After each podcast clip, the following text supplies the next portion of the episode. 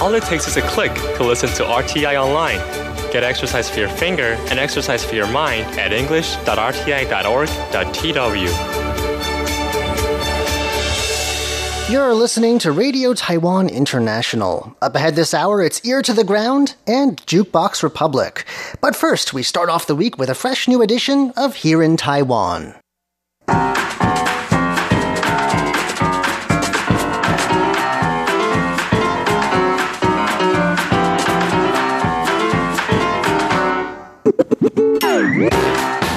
Hello and welcome to Here in Taiwan. Today is Monday, March 30th. I'm John Van Trieste, and joining me here in the studio today, we've got Shirley Lin. Hello. As you might be able to tell, we're still in coronavirus mode, so it's just the two of us in the studio today. Coming up next, could a Taiwanese man have accidentally brought the coronavirus to Antarctica? Then we'll be hearing about an endangered fish species that's making a comeback here in Taiwan, and a profile of Taiwan's first master winemaker and his next project to revive the forgotten liquors of Taiwan's past. All that coming up next. Please stick around.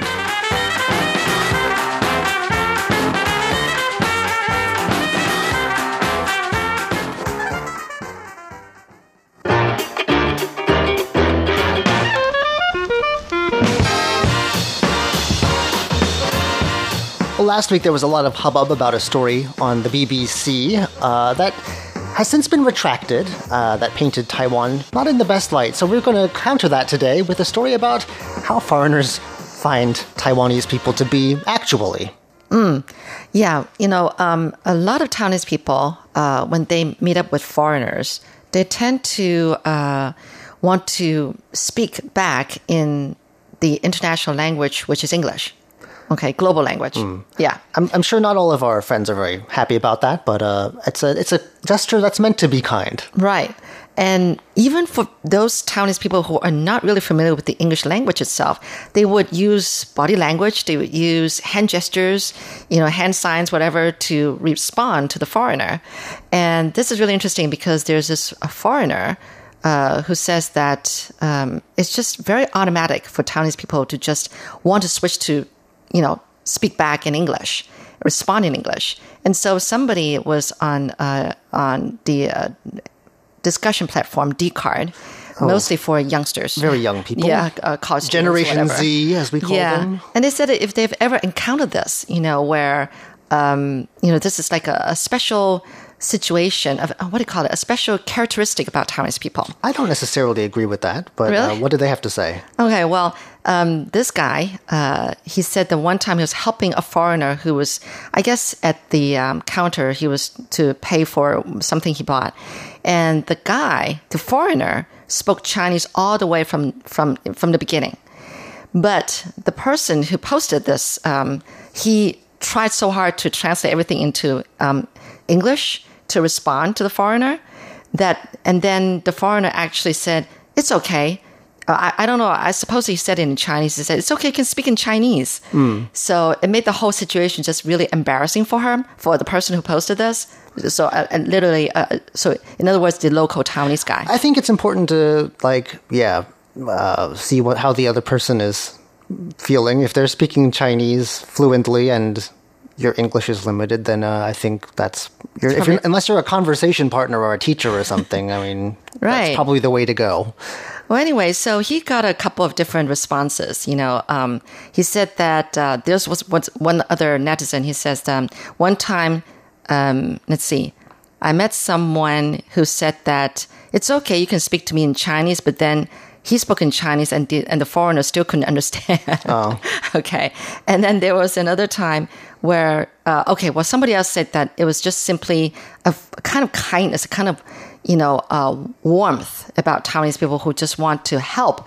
They think they're helping, you know, in the most kindest way.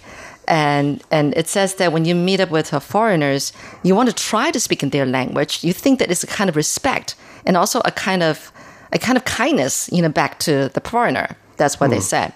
But then there were some others who said that, well, when someone's in a foreign country, uh, no, no, when you're in your own country and you speak your own kind, your own language to the foreigner, that's a kind of respect. Are you catching me?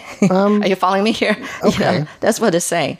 So unless, of course, the person can understand, but they say that most foreigners want to be spoken in Chinese too. Yeah, absolutely. Yeah. Because if you live here, like it's sort of like I don't know. It's like yeah, I can handle it. You know, like uh, after.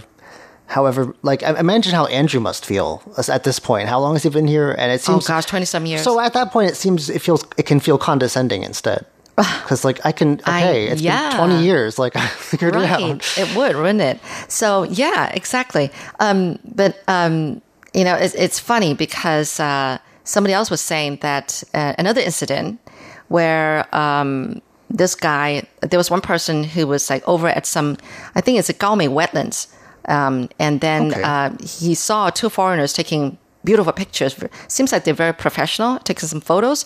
So he went over and asked them um, if they if this foreigner could take their picture. But he just was stuttering. He couldn't say anything in English. And then the foreigner says, uh, 可以没问题 in Mandarin Chinese. Yeah, Right? I feel like that's the sort of place that's not very. It's sort of off the tourist beaten track. I mean, Taiwanese people go there all the time, but if you're Yeah. foreign and you are there, chances are you live nearby. Probably. And anyway, so then the guy, you know, told this Taiwanese guy, you know, oh, no, no, no. The Taiwanese guy said that, oh, so you can speak Chinese. Well, in Chinese, of course. Mm -hmm. And then guess what? The foreigner answered in Taiwanese. yep. Hey, ah, deal, ah, you yeah. know. Yeah. So basically, um, most people were saying that, you know, Taiwanese people often find foreigners actually can speak pretty fluent Chinese. And and even sometimes the foreigners speak better Chinese than the locals. And I think I I, doubt that, totally agree with that sometimes. Okay. Like, you know, I think Andrew speaks in a in a in a style that's very Taiwanese, very Mm. local Taiwanese. The the Chinese that he uses, you know, when you hear him on the phone and all that kind of stuff, I don't know. That's just, you know, how it is. I think I always said that he's more Thai than I am. He's more Taiwanese than I am. When it comes to knowing everything around Taiwan, Right. speaking, you know, something, describing something in Chinese and that kind of stuff. So, but yeah. So, yes, that is a kind of kindness about Taiwanese people. We try to speak English, um, even though we don't speak it, you know. People here always try to do what they can to help. Yes. Anyway.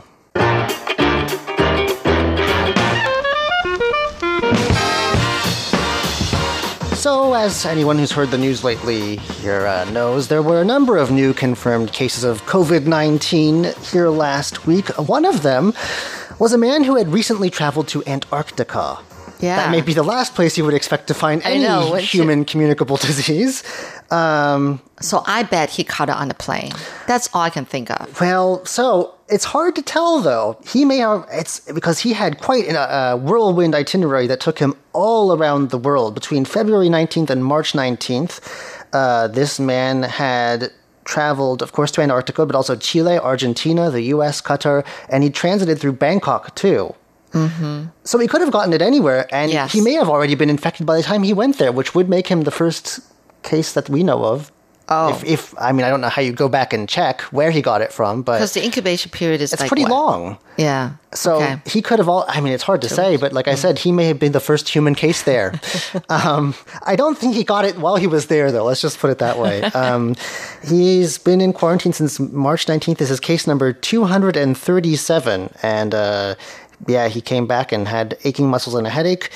It's not clear. I mean, it hasn't been made public anyway, which dates he was in Antarctica. So, again, the timeline of events, whether he was infected while he was there or not, who knows? But it is interesting to think this is the last continent, after all, to be spared. But um, I'm sure there were other people there too, right? He traveled know. there by himself, but there are other people. There are there's there's There's no solo travel to Antarctica, that's for sure. I don't think you can go there by yourself on a commercial flight. So well that yeah I know, but um, I hope he didn't. I mean, I hope that no one on the, the base or wherever he was has gotten it though, because getting medical care there. That's what I meant. That would be a real nightmare. I know. So what was he doing there? Research or tourism. tra- tourism? Yeah. You, Really? There are cruises that go there, I know. Yes, that is true. But I, that's the last place I want to go because I I'm afraid of the cold. Yeah. I, they're really expensive. I got like an. I think I got like it was either me or someone I know got an ad once, and I vaguely remember it being obscenely expensive. Because I mean, sure. getting food there and everything is it also to be shipped in. So, um, who knows? But it's an interesting idea anyway that we may have been responsible for the first. One of our citizens may have been responsible for the for the, for the first case to hit Antarctica.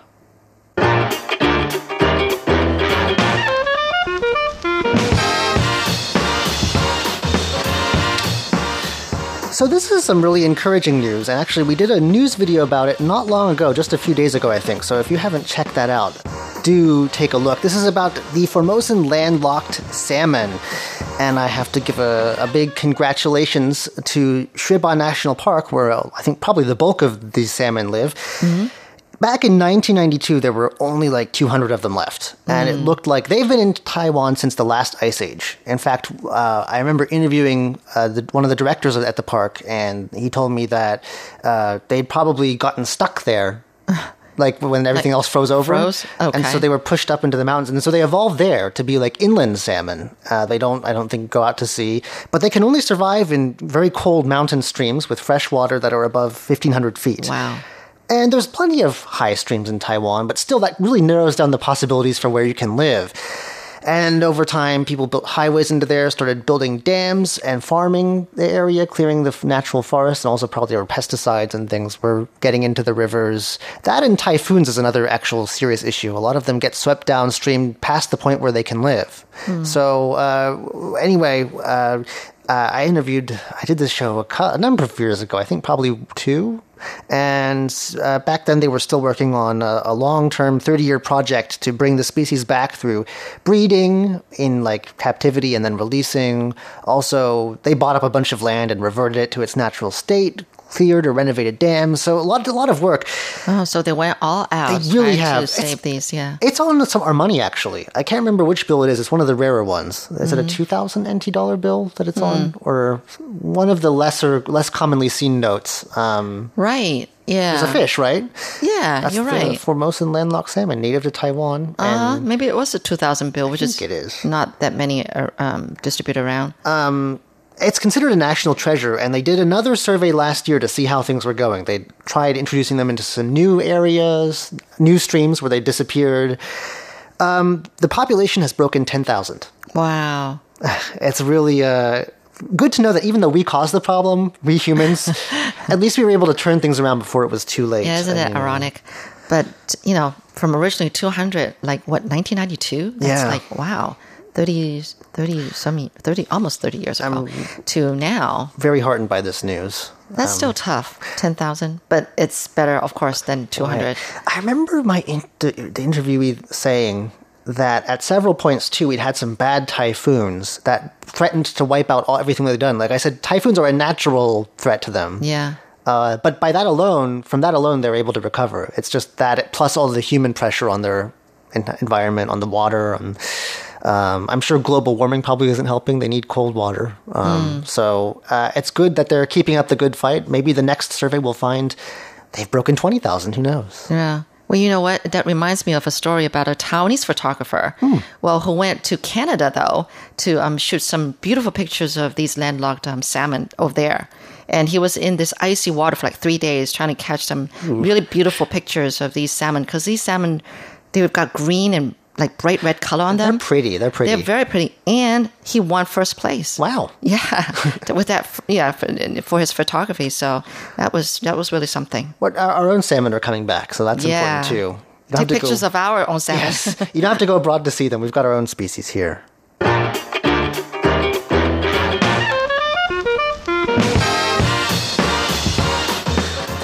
If you were here, Shirley, for the episode where we introduced Chen Qianhao, who is a Taiwanese wine master who recently won. Not sure. I believe it was two different awards at one of the world's premier sort of wine competitions in Paris. Um, and it's very high praise indeed, but I, I never knew his backstory and what he plans to do next. Uh, it's very interesting.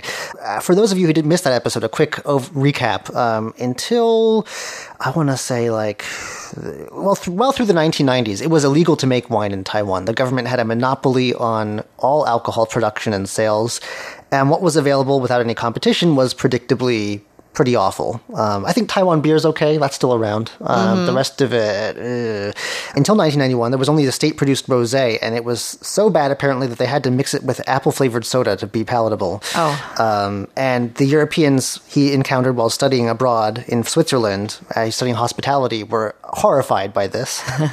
um, and he had his first proper wine when he was only 23 years old, and he was also equally shocked because the wine he knew was not so astringent. It was an acquired taste for him too, I think. Two decades later, in 2014, he was making dessert wine with a an estate actually in Taichung that grows grapes, and won its first international gold medal. And then earlier this month, both red and white varieties of his Vino Formosa uh, got top prizes in their categories at the Vinalies International competition in Paris. It's the first double gold he won. So earlier this month, the red wine also won yet another award. So it's it's getting attention in a variety of competitions. Mm-hmm. I didn't realize how he'd done this actually, because he had a lot of problems. Our climate is not known for its winemaking. We, we have grapes. yeah, we like, do. Um, yeah, it was very difficult. He's using two types that were introduced from Japan and the US. They're called the Black Queen and Golden Muscat varieties, introduced to Taiwan in the 1950s. But still, it was just a real struggle, um, even getting his grapes from a very experienced vineyard. Even with his experience at the University of Burgundy studying grape growing and all that. It was still a real struggle. He came back to Taiwan, and when the government started issuing private winemaking licenses, it actually looked for him in 2004. He was probably the only Taiwanese person with that kind of experience and the wines were bitter and he realized that the equipment was the problem. He got a french machine to do it properly and then he thought that was the end of it that his government time was over. But then they said oh we don't know how to use the machine. And so he was sucked into a career of winemaking here in taiwan. He tried to find other places with similar climates and he found tahiti and madeira a group of portuguese islands in the atlantic the Tahitian wine he ordered and wasn't very impressed with, uh, but Madeira, He's picky. Madeira, he he actually liked it so much that he went there as a freelance writer to learn their methods, oh, and wow. he actually used solar power to stimulate what the hothouse conditions they used to make their fortified wines. Um, and the problems, one of the problems he noticed, what he called a foxy taste. I don't know when he tasted a fox before. That actually uh, disappeared. And actually, about three years later, when it was, I guess, not vintage, but it started getting very pleasant candied fruit and tropical fruit Ooh, overtones. That sounds good he's thought I'm on the right track here. Um, but the wine kept evaporating because Taiwan's too hot. Just, oh. There was never ending problems with this uh, process. It seems that uh, he started entering his wine into competitions. And uh, actually, one of the Madeiran winemakers he learned from, he bumped into and said, You were a spy. but actually, he, because he says, you know, wine can only takes on a certain taste that technology can't you know duplicate. It mm. depends on the geographical conditions and climate. So even this guy had to concede that yeah. it's thanks to Taiwan's special terroir that we got this. Still, he feels that after a successful collaboration using whiskey barrels, mm. um, well, he felt that he's pushed Taiwanese wine as far as it's going to go. It's commercially hard to compete with foreign wines. I think uh-huh. the supply is limited. The waiting list to buy some of this wine is five years long. Wow, wow. But wow. here's what, what, he's, what he's planning to do now, and I love this. Um, okay. He's planning to revive some of our own forgotten Taiwanese liquors from our past. During the Japanese era, there was sweet potato and rice liquors that okay. they are very special variety. I think it's called shochu. And okay. he sweet potatoes. Yeah, they use it to make the distill this, and it was forgotten. The Japanese left in 1945, and it was forgotten about. Now so. he's apprenticed himself in Japan, learned to oh, make this, gotten right. a Taiwanese rice farmer to grow the correct variety of rice, and he's going to bring back these flavors of Taiwan's past now. Wow, he never stops. All oh, that's right. great. Well, that does it for today's edition of Here in Taiwan. I'm John Van Trieste. And I'm Shirley Lin. Don't go anywhere just yet. Coming up next, it's Ear to the Ground and Jukebox Republic.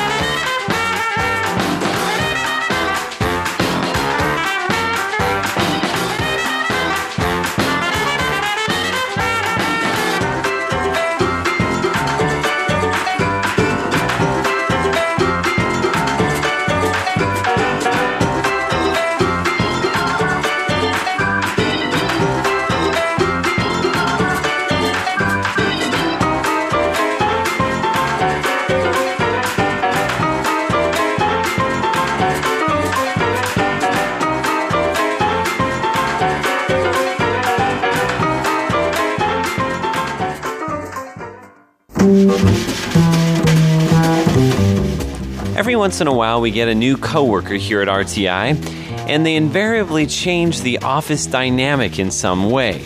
And these new coworkers often contribute something to the sound ecology of the office, too. So recently, when Taiwanese Canadian journalist and musician Yuting Lin joined our team, my ears perked up. It turns out that he actually carries a number of sound making devices with him. I'm Andrew Ryan, and in today's Ear to the Ground, I offer you one of Yuting's sounds, a sound which could make you reevaluate your life. 贴紧台湾的羊耳朵，an ear to the ground。So, what is this surprising sound that Yuting brought to the office the other day? Well, it's something that you might find in a kitchen. Naturally, I was curious to find out why he was carrying around a kitchen timer, and his answer seemed to make a lot of sense.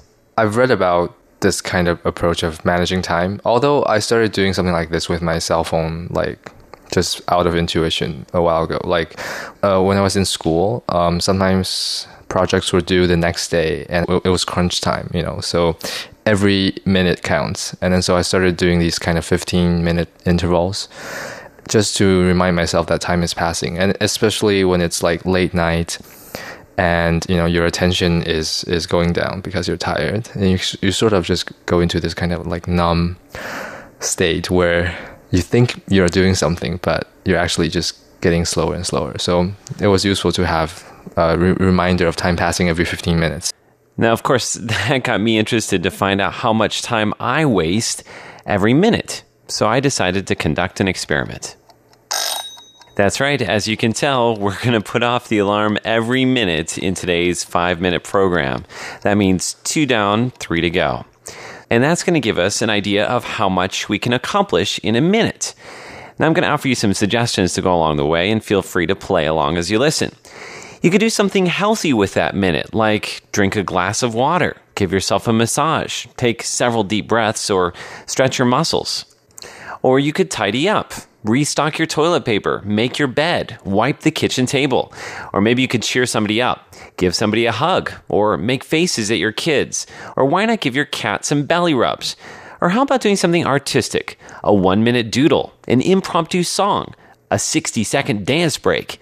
And then there's always your computer. You could erase some old emails or watch a mindless YouTube video, or you could just shut down your computer. probably would take about a minute. It turns out there's a lot you can do with a minute. And there goes another one, just like that. How much have you done so far? You could perhaps check out the One Minute How To podcast, in which experts dish out advice in exactly, you guessed it, one minute. Or there's the One Minute Play Festival in New York, which offers drama in 60 second servings. Well, at any rate, my point that I'm making is that that's what I've been thinking about ever since I heard Yuting's kitchen timer the first time. Now, he says he never uses it for less than 15 minute intervals, and I guess he has a point. It doesn't seem that useful to set it for shorter. You feel like you're getting interrupted. You know, your thoughts would be interrupted if, if it's less than 15 minutes. So, our little experiment probably isn't useful for more than five minutes total. I mean, you can't exactly expect to use every minute to its fullest. I think that would send me over the top. I'd probably end up wasting even more minutes grieving the loss of all those empty minutes gone by. So, there you have it the magic of a minute. Five of them to be exact, courtesy of Yuting's kitchen timer. Oh, and if you're looking for a kitchen timer, you can always try out kitchentimer.org, but you might be surprised by the sound of the ring. I, like Yuting, prefer the sound of the kitchen timer. The sound is a uh, it was an important factor in me getting a new timer mm-hmm. for uh, instead of using my old cell phone alarm because I actually like the sound of the kitchen timer better. The kitchen timer has this really clean ring, it's just very traditional, very simple. And if you want to try this uh, kitchen timer experiment, one little last piece of advice for you don't forget to schedule in a couple of minutes here and there just to stare at the wall. With an ear to the ground, I'm Andrew Ryan.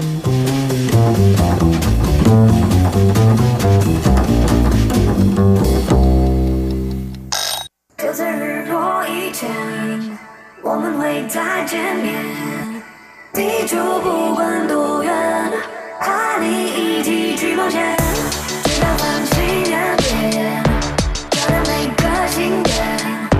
从今天 You just tuned into Jukebox Republic. I'm Shirley Lin. When I think about who I really want to listen to, whom I haven't heard in a long, long time, I thought about Stephanie Sun, Sun Yanzi. I really miss her voice. That's her.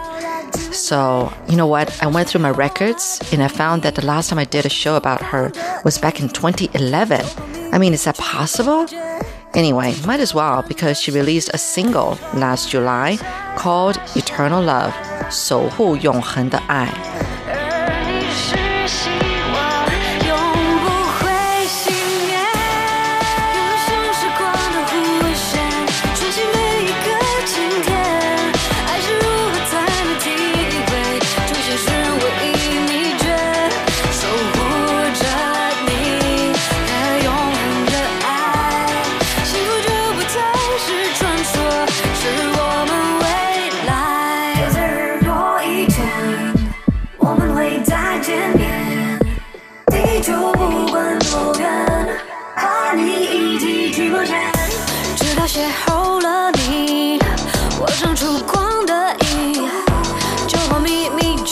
Hoca.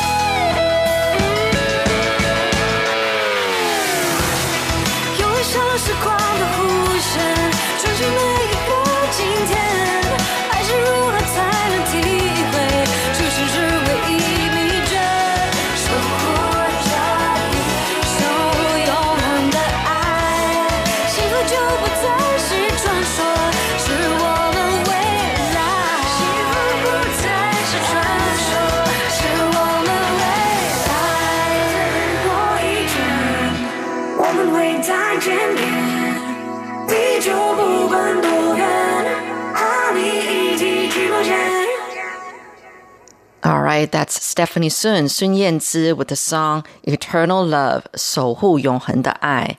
You've just tuned into Jukebox Republic. I'm Shirley Lin. And yes, I'm talking about Stephanie Sun because I was thinking, whom have I not heard in a long, long time? And I thought about her. Now, she's really got a very special voice. I'd say, you know, kind of nasal in a bit, got some, well, it- it's it's a voice that's got quite some personality and character. That's my opinion. So she is a Singaporean singer-songwriter with the biggest fan base in Taiwan. Um, in reality, Stephanie has got to be the world's most successful singer from Singapore. She has this great voice, but she's actually very, very skinny. And to be able to sing out like that, you know, She's actually a smart woman because she graduated from Nanyang Technological University in Singapore, which is probably the best college uh, in Singapore with a degree in marketing. But then someone told her that she's got a great voice, so she became a singer instead and stuck with it for the last 20 years. We're going to hear two more songs. How about? And these will be from the last album before this EP that she that she had released um, last year. Um, how about let's see here, 无限大 That means limitless, and 跳舞的梵谷 which translates into dancing Van Gogh.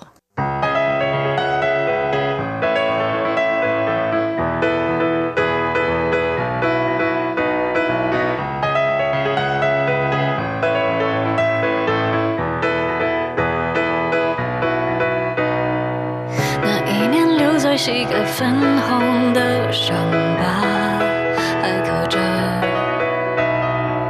那些在学会奔跑疼痛的过程都过了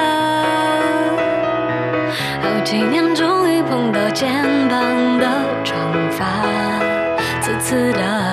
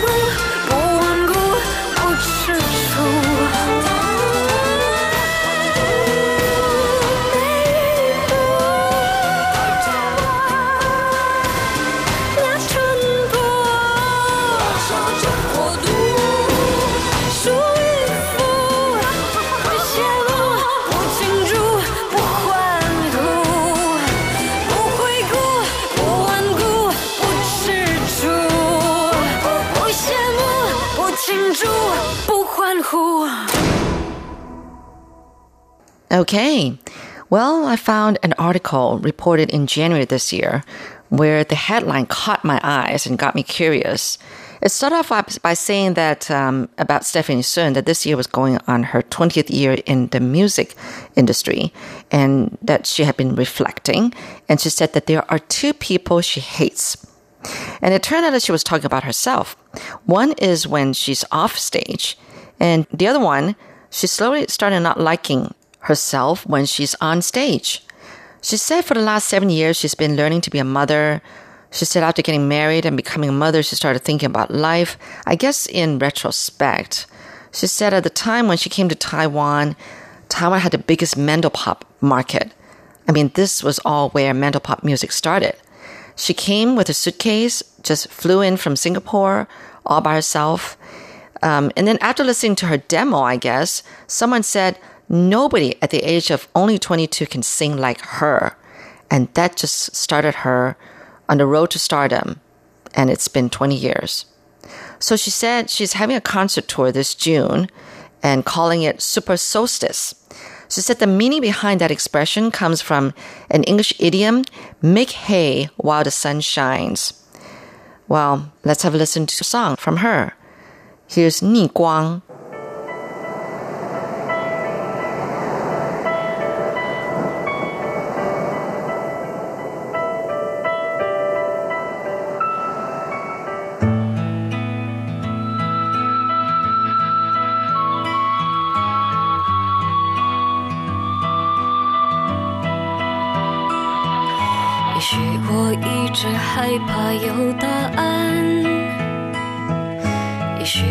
静静在风里打转。离开释怀，很短暂又重来，有时候自问自答。我不要困难把我们击散。我责备自己那么不勇敢，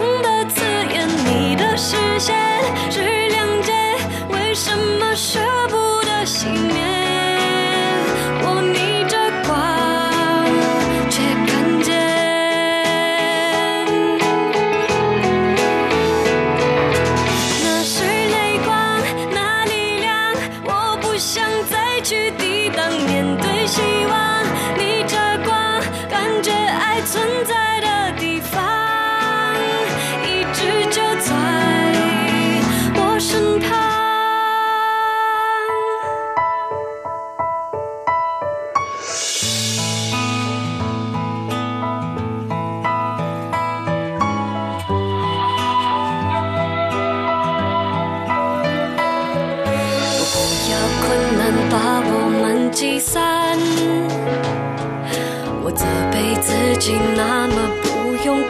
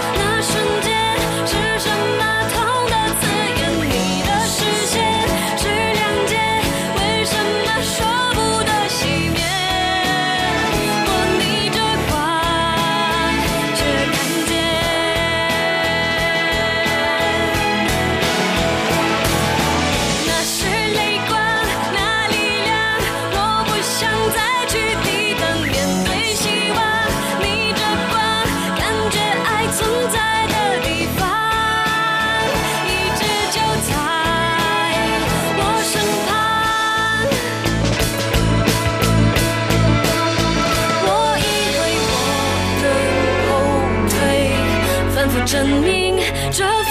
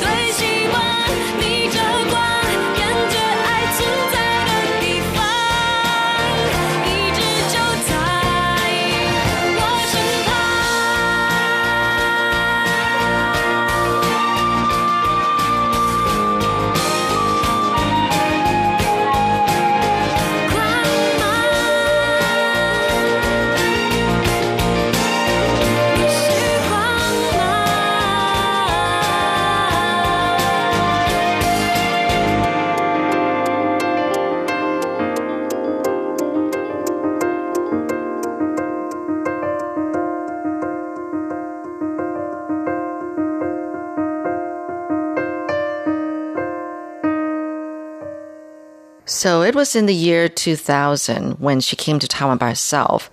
She wanted so much, you know, to take hold of every opportunity to expose herself. So she said she even took phone interviews while stuck in traffic.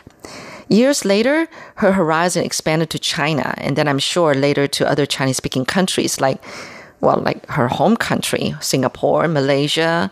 Um, she became busier and busier. But then she recalled how she was so busy, but then she had no directions. She didn't have any goals. And then she got married in 2011 and gave birth to a son and a daughter. And she said that's when she found her meaning in life.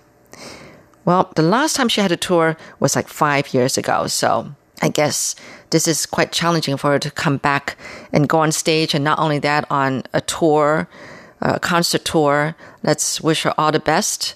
So it's happening in June, but with the coronavirus, I'm just not sure. But there hasn't been any news saying that she's postponing it yet. So take hold of the opportunity, right? Well, that's it for Jukebox Republic. I'm Shirley Lin of Radio Taiwan International. This last song called Radio.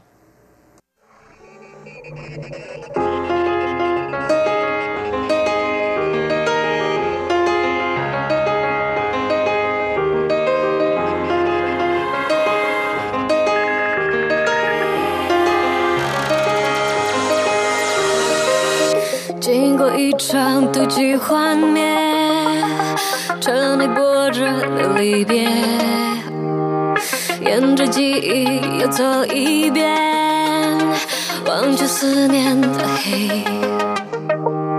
天亮之前别来安慰，我和自己的领略，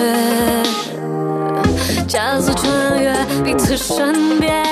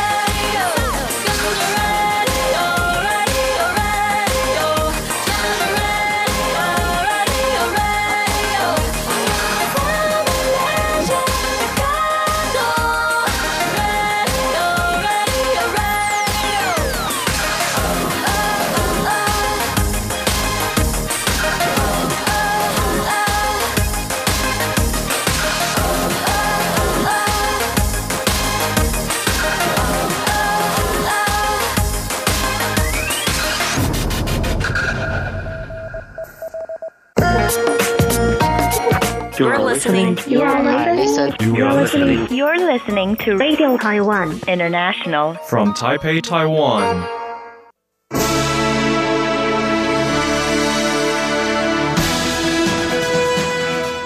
Thank you for listening to Radio Taiwan International, broadcasting from Taipei, Taiwan. Check out our website at english.rti.org.tw. Again, that's english.rti.org.tw for the latest news and features from Taiwan. You can also listen to our programs and watch videos as well. Our 60 minute English language program can also be heard every day at the following times and frequencies. In southern China and South Asia from 1600 to 1700 UTC on 6180 kHz. Again, that's in southern China and South Asia from 1600 to 1700 UTC on 6180 kHz. And in Southeast Asia from 0300 to 0400 UTC on 15320 kHz. Again, that's in Southeast Asia from 0300 to 0400 UTC on 15320 kHz. We'd love to hear from you. Please send your comments to PO Box 123 199, Taipei, Taiwan.